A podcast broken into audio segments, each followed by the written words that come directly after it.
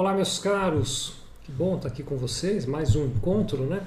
A gente tem sido agraciado aqui com a parceria da Fiesp e dos sindicatos que representam a indústria aqui do estado de São Paulo em fazer um encontro todo mês para conversar sobre algum tema que possa de alguma maneira ajudar as empresas né, e as indústrias talvez em particular né, é, no seu cotidiano e nas suas missões aí de crescer e de é, ter bom desempenho nas suas atividades. Né?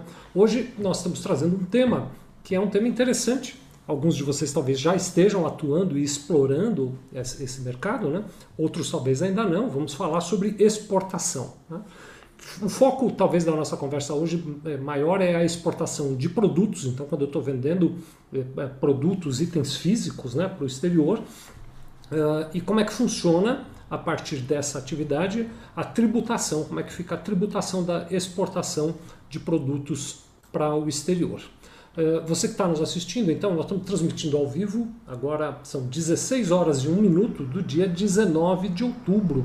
Você pode participar, você que está assistindo ao vivo, ou pelo uh, YouTube, lá no chat do YouTube, ou no Instagram também, no, no, Facebook também, você pode trazer lá suas perguntas, suas contribuições, contar para nós um pouquinho da sua experiência nessa área de exportação de produtos. Né? Eu vou trazer aqui para a tela, para a nossa conversa, uma apresentação de slides que eu preparei eh, e vou basear então o nosso bate-papo nesse conteúdo de slides e fico aqui à disposição para os comentários e outras uh, ideias ou compartilhamentos que vocês queiram fazer, tá bom? Muito obrigado a todos os sindicatos que representam a indústria do Estado de São Paulo, obrigado à Federação das Indústrias de São Paulo pela parceria. É, tomara que a gente tenha essa, esse desejo, essa aspiração, né? Tomara que a gente consiga ajudar muita gente que nos assistiu hoje. Tomara que o conteúdo seja útil, inspirador para todos vocês aí. Então vamos lá, deixa eu trazer aqui a apresentação de slides, que é esta daqui, é, que vai nos ajudar então a pensar um pouquinho uh, como é que funciona a tributação, como é que funciona a incidência tributária na exportação. Né? Então, até pela própria uh, escolha do tema, eu acho que já fica claro que é diferente do que quando eu vendo no mercado interno. Então, quando eu tenho um determinado produto, uma mercadoria que eu exporto, da minha empresa vai ter uma, um impacto tributário, uma incidência tributária diferente de quando eu vendo aquela mercadoria no mercado interno. Né? É, quando a gente fala de tributação diferente, na maioria das vezes a gente pensa então é mais caro. Então, que a tributação só é diferente para ficar pior, né? para ficar mais alta a incidência de tributos. Mas no caso da exportação, e foi por isso que a gente escolheu falar desse assunto, a notícia é boa, porque a incidência de tributos na exportação é menor. Ela é bastante menor do que uh, quando eu vendo no mercado interno. Então, é correto afirmar, é correto dizer né, que nós pagamos menos impostos quando vendemos a nossa mercadoria para o exterior do que nós pagamos quando a gente vende aqui dentro do Brasil. Né? Já, já até eu explico com um pouquinho de, de detalhe, né, um pouco mais de detalhe, por que é que tem essa diferença, por que, que a gente paga menos impostos quando exporta do que quando importa. Mas o fato é que a gente paga menos impostos. Então é uma boa notícia que eu estou, pelo menos eu considero, né, uma boa notícia que eu estou trazendo. É claro, eu sei, muitos de vocês já exportam e, portanto, já devem ter contato com isso, né?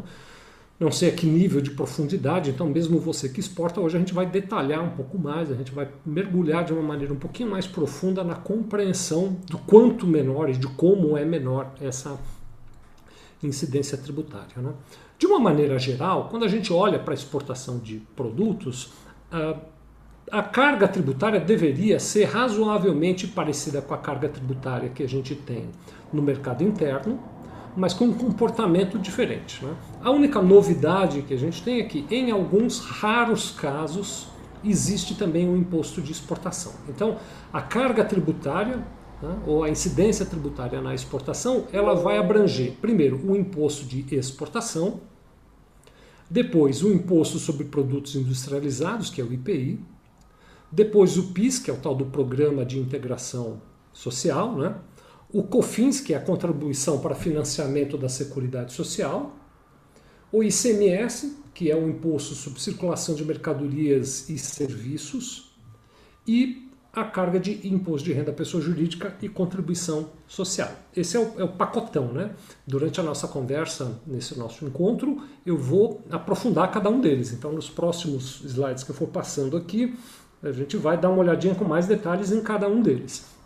Mas nesse slide aqui, além de mostrar o conjunto de incidências tributárias que a gente vai detalhar na sequência, eu quero fazer uma explicação importante para a gente conseguir entender. Eu não sei se todos vocês têm familiaridade com isso, né? então eu acho que é útil explicar. Esse conjunto mais central aqui, então o IPI, o PIS, o COFINS e o ICMS são tributos que são tecnicamente conhecidos como tributos indiretos. Acho que você já talvez tenha pelo menos ouvido falar dessa uh, nomenclatura, né, dessa expressão de tributos indiretos. Então, os tributos a gente poderia dividir entre tributos indiretos e tributos diretos. E eles têm uma diferença importante entre eles, os tributos indiretos e os tributos diretos. Né? O tributo indireto, ele é um tributo que de verdade, de verdade, quem paga não é a empresa, quem paga é o consumidor da mercadoria.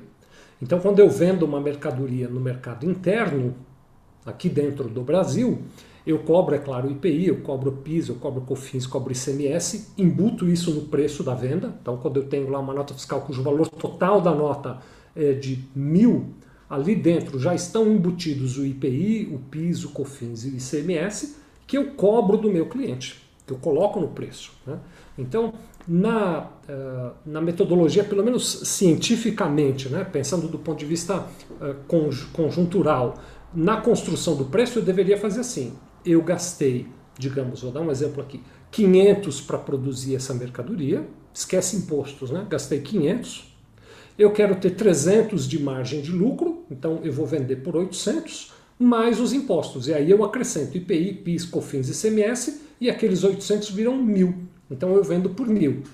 Dentro daqueles mil, então, tem 200 que se referem ao conjunto de IPI, PIS, COFINS e ICMS, que eu estou cobrando do cliente.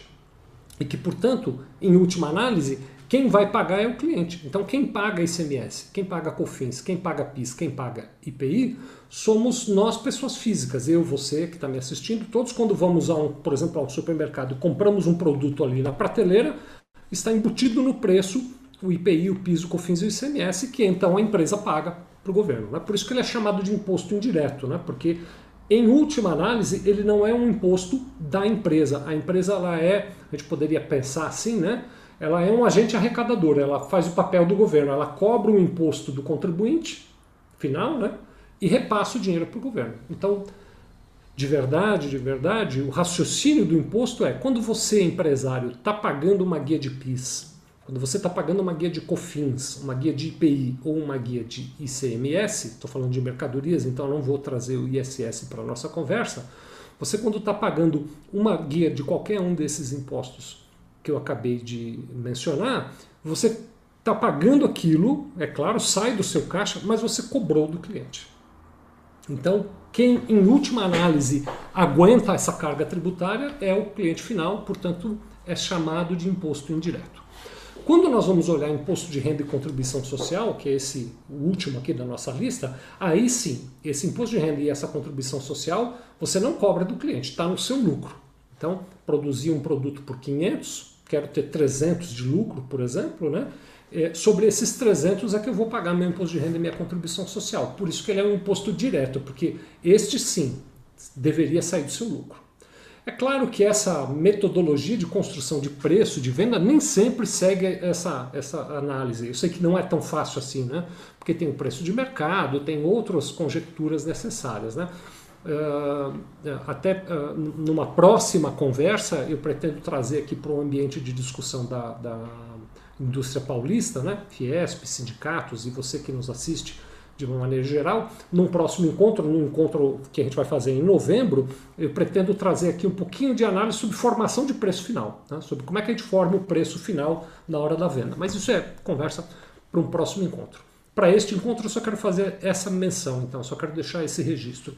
IPI, PIS, COFINS e CMS são chamados de tributos indiretos, enquanto que imposto de renda e contribuição social são chamados de tributos diretos. Por que, que é tão importante entender isso para o nosso tema agora, que é olhar a incidência tributária na exportação? Porque os tributos indiretos, portanto IPI, PIS, COFINS e ICMS, eles têm um tratamento diferente quando eu exporto. E é aí que tem desoneração, é aí que tem benefício para exportação. É claro que esse benefício ele considera o fato de que, primeiro, a exportação representa ingresso de divisas para o Brasil, o que é muito bom. Depois, o produto que está sendo exportado, ele vai gerar resíduo em outro país, ele vai gerar outros problemas ambientais lá em outro país e não aqui dentro. Então, ele tem essa, esse olhar de que a exportação, além de ser boa para a economia, consome menos do ambiente dos serviços que o governo oferece para a população, uma vez que esse produto vai estar lá fora. Né? Então, é uma estratégia de muitos governos, inclusive do governo brasileiro, de que os impostos indiretos, que no exterior chamam, é comum chamar VAT, né? Value Added Tax. Então, é o imposto sobre o valor adicionado, né? É, ou IVA, né? que é o imposto sobre valor agregado fora do Brasil. Também é comum nos outros países que quando eles exportem, eles não cobrem os impostos indiretos, os impostos sobre o valor adicionado. Então, o que a gente vai fazer agora? Nós vamos pegar cada um desses impostos aqui, e eu vou fazer isso, é claro, de uma maneira é, resumida, né? Nós não vamos agora aqui nesse nosso encontro é, dissecar todos eles de maneira profunda, né? Mas a gente vai pegar cada um desses impostos agora e conversar um pouquinho como é que eles se comportam na exportação, começando pelo é, imposto de exportação. Né? Então, o, o, primeiro que vai ser objeto agora da nossa conversa é o imposto de exportação.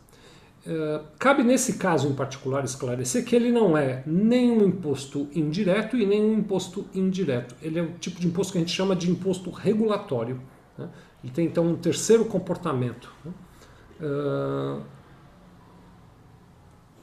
e o comportamento do imposto de exportação é de que, na verdade, ele é um imposto que o governo usa para, quando o governo assim deseja, desincentivar a exportação. Então, quando o governo entende que aquela exportação não é uma coisa boa para o Brasil, que não é bom para o país exportar aquilo, então ele taxa o imposto de exportação daquilo. Né? Uh, e aí, então, cabe dizer que, primeiro, o imposto de exportação ele não existe, ele não incide sobre a maioria das exportações. Ele só vai incidir em casos muito específicos. Né? Então, eu trouxe aí a, a formatação legal, né? o decreto 1578 é o decreto que trata dessa definição de quando cabe e quando não cabe o imposto de exportação, né? E também tem o regulamento aduaneiro nos artigos 212 a 236 e uma portaria específica da Secretaria de Comércio Exterior, que é a 23 de 2011, que vão dizer quando incide. Mas eu trouxe aqui dois exemplos, né? Então, cigarros e armas, por exemplo, tem imposto de exportação. Mas a maioria dos produtos não tem. Né? 99,9% dos produtos você exporta sem ter que pagar imposto de exportação. É claro, tem que olhar cada caso, né? mas em geral não existe imposto de exportação, é uma exceção quando há o imposto de exportação. O segundo imposto que vai uh, então fazer parte do nosso bate-papo agora aqui é o imposto sobre produtos industrializados, é o IPI. Né? E aí, para o IPI, a gente tem uma análise que é assim: existe uma imunidade. A Constituição prevê que não incide IPI nas exportações, na fabricação de produtos destinados ao exterior. Então, você não tem tributação de IPI quando você exporta, o que é uma coisa muito positiva, é um, um incentivo muito grande. Né? Uh, inclusive, além de não ter a, a, incidência do IPI na exportação, você tem outra vantagem que é você pode manter os créditos de IPI daqueles insumos e materiais auxiliares que você comprou para fazer a produção. Então você compra insumos aqui no Brasil para produzir um certo produto. Quando compra, vem IPI no, preço, né? Que você pode ficar com aquele crédito e vende para o exterior sem ter que pagar IPI, sem a incidência do IPI. De maneira que é, não só não pago lá, como fico com o crédito do que eu comprei aqui no Brasil. É um benefício bastante interessante. Né? Neste caso em particular do IPI, há casos, e acho que vale a pena é, trazer isso para a nossa conversa, em que a indústria, justamente por exportar bastante, e por ter crédito das compras, acaba até acumulando saldo credor positivo. É possível pedir esse dinheiro de volta em dinheiro, eles fazem a devolução em dinheiro, ou compensar esse crédito de IPI com outros tributos que eu tenho que pagar, né? Ah, outros tributos administrados pela Receita Federal. Então, de fato, você consegue recuperar esse uh, valor de IPI que eventualmente você tenha recolhido. Estou né? aqui dando uma olhada nas participações para ver se tem algum comentário. Né? De novo, estamos transmitindo ao vivo, são agora 16 e 15 do dia 19 de outubro. Estou vendo aqui meus amigos sempre presentes lá da Cianfesp. Obrigado, viu? É uma honra ter vocês conosco aqui. Muitíssimo obrigado. Ricardo Moraes está conosco também aqui. A Cláudia da BECV Contábil também está com a gente. Muito obrigado, Cláudia. Tem mais uma turma bacana aqui nos acompanhando. A Juliane Mariotto, o Leandro, uh, o Lucas Rocha, que é aqui do nosso time, a Aline Viviane, o Lea, Leoa Leoa, CP, é que está tudo junto aqui, estava duro de ler. Bruna Nunes, Luciana Oliveira, enfim, tem uma turma bacana aqui. Obrigado, viu? Vocês todos que estão nos assistindo, um prazer ter vocês aqui conosco, que alegria vê-los aqui. Uh, então, falamos aí do IPI, né? que é um imposto, como eu já disse, né? um daqueles impostos indiretos. Né? Uh, e aí eu quero falar com vocês agora sobre PIS e COFINS, que também, estando na condição de imposto indireto, né? também tem a incidência uh, isenta na operação de exportação. Então, quando eu exporto, não pago IPI, não pago PIS e não pago COFINS. Olha que bacana, né? Uma, uma receita com taxa tributária bem baixa, né? bem uh, pequena. E, quando possível, porque depende do modelo tributário, eu posso manter os créditos de PIS e COFINS das compras que eu fiz também. Então, eu vendo para o exterior, não pago PIS e COFINS e mantenho o crédito do PIS e COFINS das compras. É claro que esse crédito só vale, eu só posso ficar com ele se eu tiver no, na tributação do lucro real, né, que é aquele modelo que a gente chama de tributação não cumulativa, onde eu tenho débitos e créditos de PIS e COFINS. Então, se eu estiver exportando e for optante do lucro real, não pago PIS e COFINS na saída e posso ficar com os créditos do que eu comprei aqui dentro do Brasil. Se eu estiver exportando e for optante do lucro presumido ou do simples, eu não pago PIS e COFINS da saída, mas aí é claro, eu não posso ficar com créditos também, porque não é da, da natureza nem do lucro presumido, nem do simples ter créditos. Né? Uh, aí aqui eu mencionei o simples, então vale a pena realçar. Sim, dentro do simples você retira uma parcela referente a PIS e COFINS. Né? Alguém que é optante do simples que está nos acompanhando poderia pensar, não, mas eu pago simples, eu não pago PIS e COFINS, então esse benefício não me atinge. Atinge sim, ele, ele existe para você também. Quando você paga uma guia de simples na sua empresa, quando você faz o recolhimento do simples, dentro do valor pago para o simples, existe uma fatia que é destinada a IPI, existe uma fatia que é destinada a PIS, outra destinada a COFINS, outra destinada a ICMS. Existe uma subdivisão. Você paga uma guia só, um valor cheio lá, 15 mil reais de simples, né? Mas lá dentro, um pedaço daquilo é PIS, COFINS IPI e ICMS. Então você quando exporta, é claro que aí o contador tem que saber tratar disso lá dentro do, do, do geração do, do, da guia, né? Na hora de gerar a guia, ele diz, olha, essas receitas são de exportação e calcula o simples de uma maneira diferente para a parcela do PIS, do COFINS e do IPI não aparecerem, né? Então, mesmo você que é optante do simples, vai pagar menos imposto no momento da exportação, porque como eu disse, a parcela relativa ao IPI, ao PIS, ao COFINS, não serão tributadas quando for uma venda de exportação, de maneira que no fim você tem uma guia de recolhimento menor do simples se a sua receita for oriunda de exportação. Né? É, resumo da ópera, PIS e COFINS não incidem na exportação. Se eu sou optante do lucro real, posso até ficar com os créditos oriundos das compras de insumos e de material secundário que eu fiz para a produção daqueles itens que eu estou exportando, tá bom? Muito bem, vamos avançando aqui, a gente vai dando um passinho por vez né, e vai avançando. ICMS também tem a vantagem, né, imposto indireto, que não a, a, incide no momento da exportação.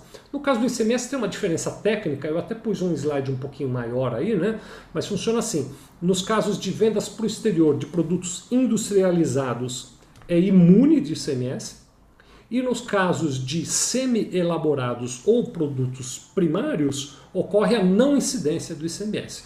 Nas, nas duas hipóteses, né, imunidade ou não incidência, eu não pago o ICMS. Mas tem uma diferença técnica, então é importante a gente trazer essa separação. Produto industrializado é imune de ICMS na venda para o exterior, produto semi-elaborado e produto primário é uh, abrangido por não incidência do ICMS na venda do exterior. Tá? É um pouquinho diferente aí, mas no, no caixa da empresa tem esse benefício de que você não vai pagar o ICMS na exportação.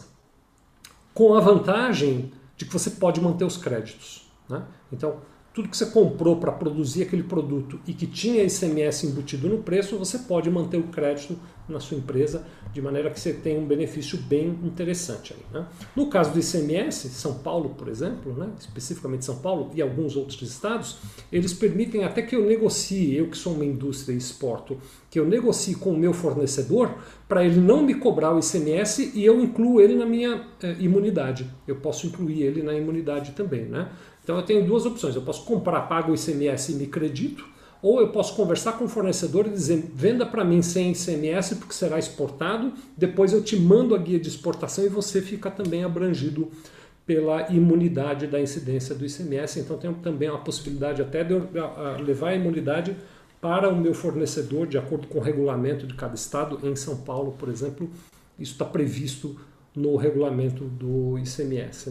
Estou né? vendo aqui também é, conosco aqui o Marcelino do Cindy Leite, obrigado, viu Marcelino, pela presença, pela parceria, pelo apoio de vocês, tem sido muito bacana esses trabalhos que a gente tem feito junto com os sindicatos da indústria paulista aqui.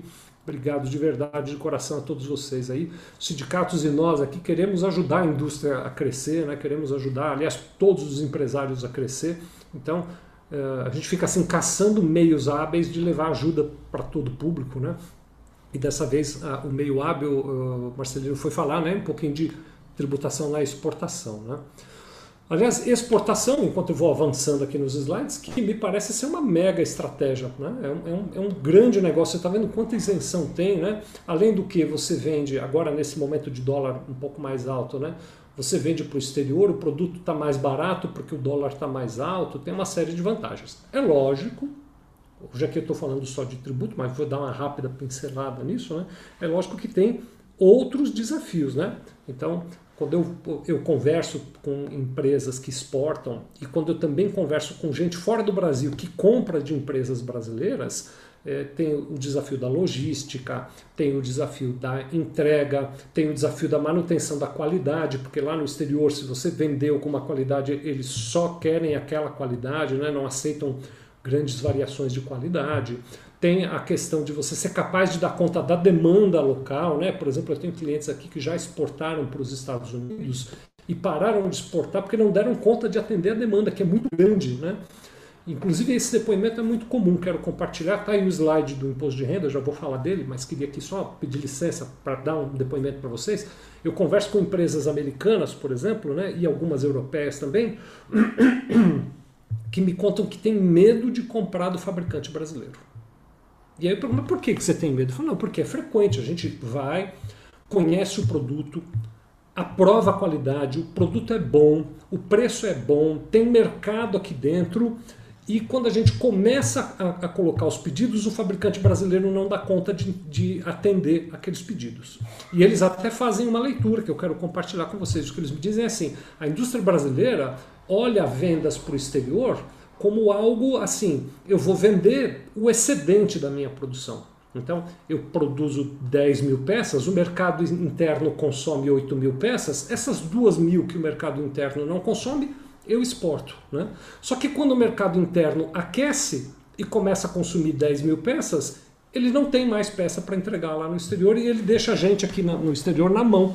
Então o meu cliente que se acostumou com aquele produto que vinha do Brasil, chega um belo dia que eu não tenho mais aqui. Né? Então a queixa do comprador lá fora, quando eu converso com eles, é a queixa de que a indústria brasileira em geral, ou na maioria das vezes, né? ou talvez em muitas vezes, pronto, estou aqui procurando a expressão mais adequada, mas ela não olha o mercado externo como uma oportunidade efetiva de crescer. Ela acaba olhando o mercado externo, a indústria brasileira, né, como um canal para escoar o excedente da produção que o mercado interno não consumiu. E isso não funciona bem porque o mercado externo ele, ele, consome, ele quer constância. Né? Então, se você vai para o mercado externo, você precisa ter esse olhar. Eu vou separar duas mil peças, ou 20 mil peças, ou 2 milhões de peças, porque o mercado é grande lá fora, né? e vou atuar de maneira concreta em relação a isso. Né? É lógico que aí tem a questão de ver competitividade, tem a questão de ver marca. Né? Eu estou saindo um bocadinho aqui do ambiente tributário para compartilhar com vocês experiências que eu já vivi atendendo clientes nossos aqui, né? Então, por exemplo, tem um outro caso que eu acho que é interessante contar para vocês, né? De uma grande indústria, uma marca conhecida de alimentos, que é muito conhecida aqui no Brasil e produz coisas assim como macarrão, uh, uh, bolachas ou biscoitos, dependendo da região né, de quem está nos assistindo, bolacha, biscoito eh, e coisas dessa natureza, vende muito bem aqui no Brasil e que olhou para o exterior e disse quero vender lá no exterior. Mas o desejo dessa marca era vender lá fora com a marca deles, com a marca que é conhecida aqui no Brasil, manter a mesma marca e vender lá fora. Né? Uh, e aí, uh, assessorando essa empresa, a gente foi depois descobrir, né, o pessoal lá nos contando, uh, especialmente para, nesse caso era uma, uma, inserção no mercado americano, né, eles estavam dizendo, meu amigo, assim, é possível, é claro que é possível você vender com a sua marca aqui nos Estados Unidos, né, por exemplo, uma marca pública, né? Então, Havaianas vende nos Estados Unidos com a marca deles, eles construíram isso, né? Mas gasta muito dinheiro em marketing para você fazer o público comprar uma marca desconhecida, né? Então, um investimento em marketing é muito grande. Este caso, por exemplo, o que foi aconselhado para essa indústria é abandona a tua marca, usa a sua marca no Brasil, é claro, mas lá no exterior faz um, um modelo que é muito conhecido como white label, né? É, ou seja, você produz com a marca de alguém lá que já é conhecido. Então, por exemplo, mercados como Walmart, eles compram mercadorias de produtores brasileiros e aí você manda para lá o biscoito ou a bolacha, como queiram, né? Walmart, fabricado no Brasil, mas com a marca Walmart. O macarrão Walmart, fabricado no Brasil, mas com a marca Walmart. Então você faz uma associação e usa a marca deles lá. Isso facilita a entrada no mercado internacional. Então tem estratégias, né? Exportar não é uma coisa assim tão simples, né? Tem uma série de estratégias aí que, que precisam ser pensadas e que precisam ser utilizadas. Me perdoem, eu dei uma devagada aqui, né? Eu dei uma escapada assim pela, pela lateral do nosso assunto central, que é falar sobre tributação, mas eh, justamente porque eu gostaria de trazer assim algumas experiências para vocês também em relação, compartilhar, né? Algumas experiências com relação ao que a gente já viu, ao que a gente vem, vem vendo aqui, né? Estou uh, dando uma olhada aqui nos comentários, o pessoal do Sinfesp está dizendo que o tema é super importante, Vicente, e, e vem de encontro com a atualidade. O primeiro passo é conhecer a parte tributária na exportação, que bom, é isso mesmo, né? Vamos por aí. Fábio Silva está dando aqui um boa tarde. Ana Maria, ô oh, Ana Maria, que bom te ver por aqui. É, ela está até sendo muito carinhosa comigo aqui. Vicente sempre arrasa no assunto. Obrigado, cara. Que bondade, Ana. Que bom te ver por aqui, né? Está aqui também, estou vendo, vou citar alguns nomes, tem um bocado de gente que eu estou vendo aqui, mas vou citar alguns: Jennifer, o Cato Contábil, a Marisete, o Jair Campolina, o Lucas Higino, o Rodrigo JZE. Obrigado a todos vocês que estão conosco aqui. Né? Uh, muito bem, então aí a gente volta agora para o tema tributário, está aí na tela a questão do imposto de renda e da contribuição social. Então, se você estava comigo no começo dessa nossa conversa, eu expliquei que o imposto de renda e a contribuição social é um tributo direto e por ser um tributo direto, aí não tem benefício nenhum para exportação. Então, sobre o lucro que eu tiver, dependendo do meu modelo, lucro real, presumido ou simples, eu vou pagar imposto de renda e contribuição social. Então, eu tenho uma desoneração de IPI, de PIS, de COFINS e de ICMS, mas imposto de renda e contribuição social não tem escapatória. Aquela empresa do Simples, por exemplo, que exporta, ela vai pagar uma guia de Simples que tem imposto de renda e contribuição social e a contribuição do INSS. Essas daí ela vai recolher normalmente sobre o faturamento dela. Falando de empresas de simples, eu achei interessante relembrar a todos, né? imagino que vocês já saibam, mas vamos relembrar. As empresas do simples elas têm uma receita bruta anual máxima de 4 milhões e 800. Isso quer dizer que eu só posso ficar no simples se a minha receita não exceder por ano 4 milhões e 800 mil. Mas há uma exceção, como toda regra né? tem a sua exceção, esta também tem. A exceção é para quem exporta. As empresas optantes do Simples que exportam têm dois limites de 4 milhões e 800 separados. Então, eu tenho uma empresa optante do Simples e exporto, eu posso vender 4 milhões e 800 mil no mercado interno e posso vender até mais 4 milhões e 800 mil no mercado externo e eu continuo no Simples. Então, é como se eu tivesse o dobro do limite, né? Mas é claro que aí é separado, né? Eu não posso já eu exportei um negocinho, agora posso vender 9,600? Não. Então, eu somo tudo que eu vendi no mercado interno, não pode passar de 4,800. e somo tudo que vendi no mercado externo, não pode passar de 4.800. Se eu performei bem, eu vendi 4.800 em cada um, portanto vendi 9.600 e não saí do simples. Então eu ganho um limite extra quando eu estou dentro do simples, além das isenções, né? O que eu vendi para o exterior, não vou pagar parcela de IPI, nem de PIS, nem de COFINS, nem de CMS. Bem bacana essa possibilidade também, né? Para exportação, um outro regime bacana da gente conversar é o regime de drawback. Né? Vou aqui apresentar de maneira resumida o regime de drawback. Algumas indústrias, talvez alguns de vocês que estão aqui me acompanhando, né? fabricam coisas aqui no Brasil, produtos aqui no Brasil, usando insumos que eu trago do exterior. Então eu importo coisas e fabrico aqui no Brasil, a partir daquilo que eu importei, fabrico outros itens. Né?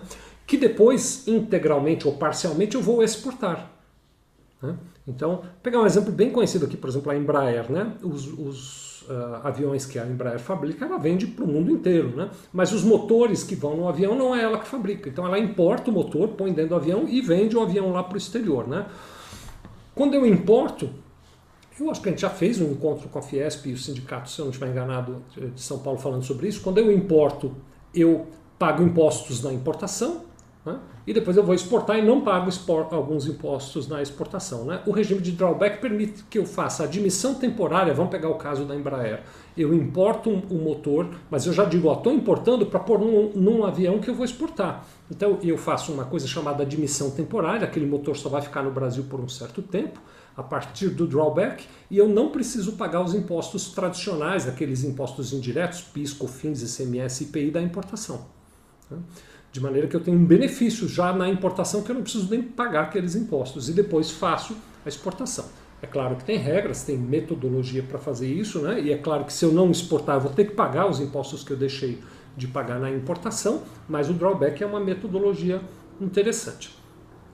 Outra metodologia interessante, que eu nem fiz um slide específico, mas que eu comento agora aqui então com vocês, é a possibilidade do exportador brasileiro manter contas no exterior e não necessariamente trazer todo o dinheiro da venda que, ela, que ele fez para o Brasil. Então, se ele tem, eu estou vinculando no drawback, vou pensar na Embraer, né? Se a Embraer tem que pagar lá fora o fabricante do motor, ela pode receber do cliente dela, pagar o fabricante e só trazer para o Brasil a parte que é dela, sem ter é, que trazer para cá o dinheiro do motor para depois mandar para o exterior, né? Então ela pode, você pode, a empresa tem regra para isso, tem metodologia também, mas você que é exportador pode manter uma conta bancária em moeda estrangeira no exterior, receber nesta conta bancária, pagar o que você tem que pagar fora do Brasil, estou falando de fornecedor, mas custo de representação, custo comercial, custo de eventos, etc., pagar dessa conta e só trazer para o Brasil o restante. Essa conta também te protege, é claro, com relação à variação cambial, então tem uma série de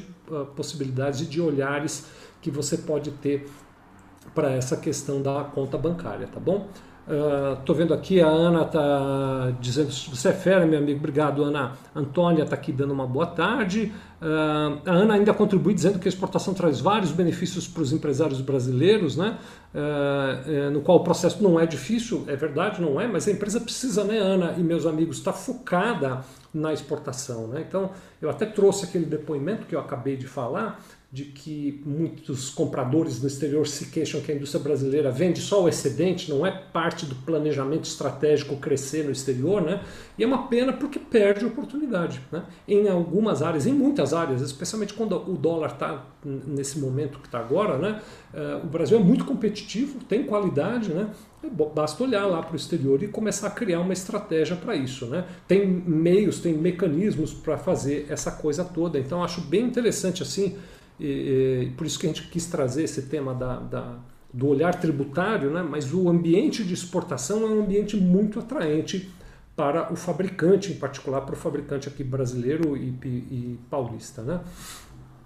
Existe ainda mais um incentivo que eu vou trazer aqui para esse nosso encontro de maneira bem resumidinha, que é o Reintegra. Né?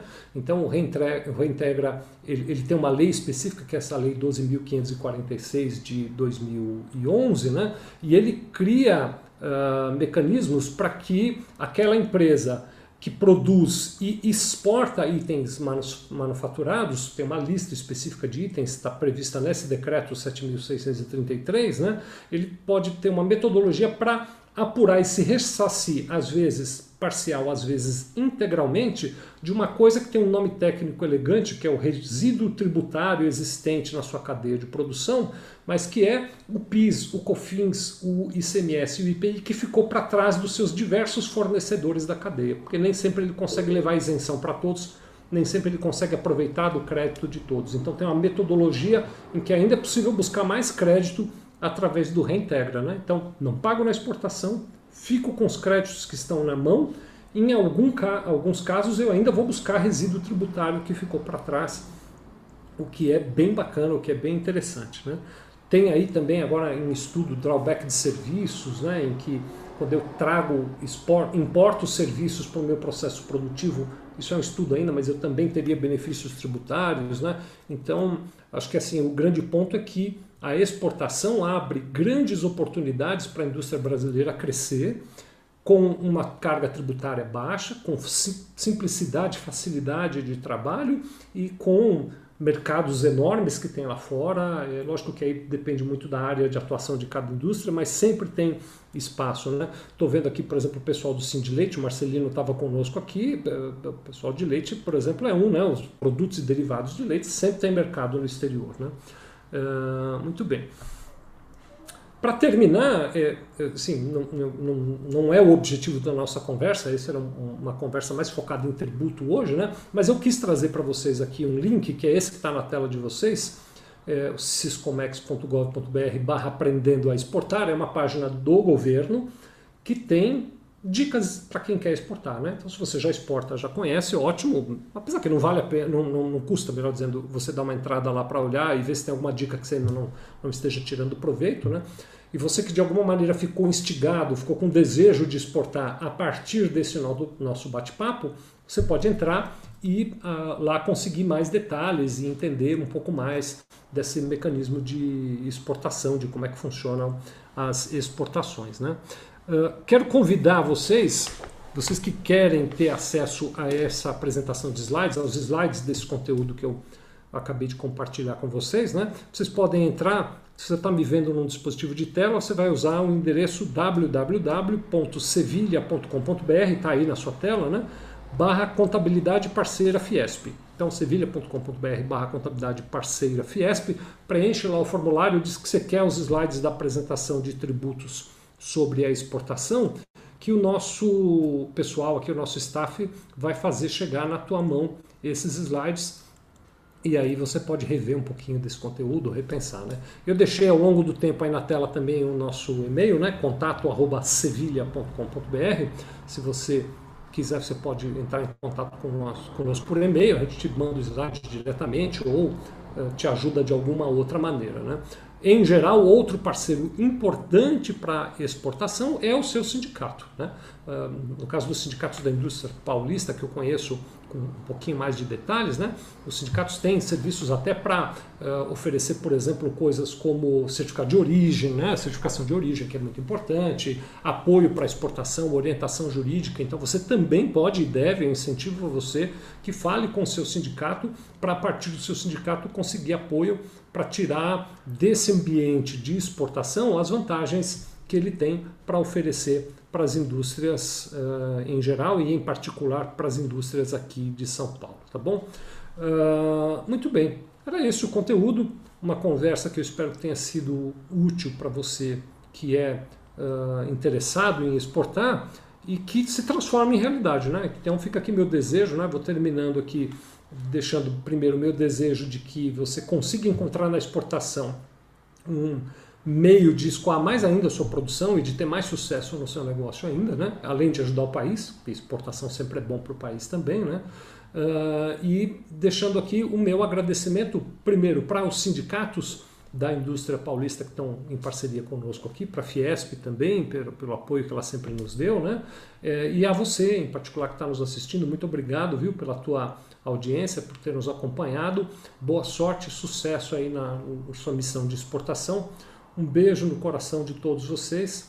A gente volta para essa parceria aqui da, da, da, dos sindicatos da indústria paulista. A gente volta mês que vem de novo e aí nós vamos falar um pouquinho sobre formação de preço. Então a gente vai, uh, hoje eu falei um pouco né, sobre esse assunto. A gente vai aprofundar um pouquinho mais essa estratégia de formação de preço no encontro que a gente vai ter em novembro, tá bom? Obrigado a todos vocês, de novo um beijo no coração, nos vemos em breve, fiquem todos com Deus, até já, obrigado.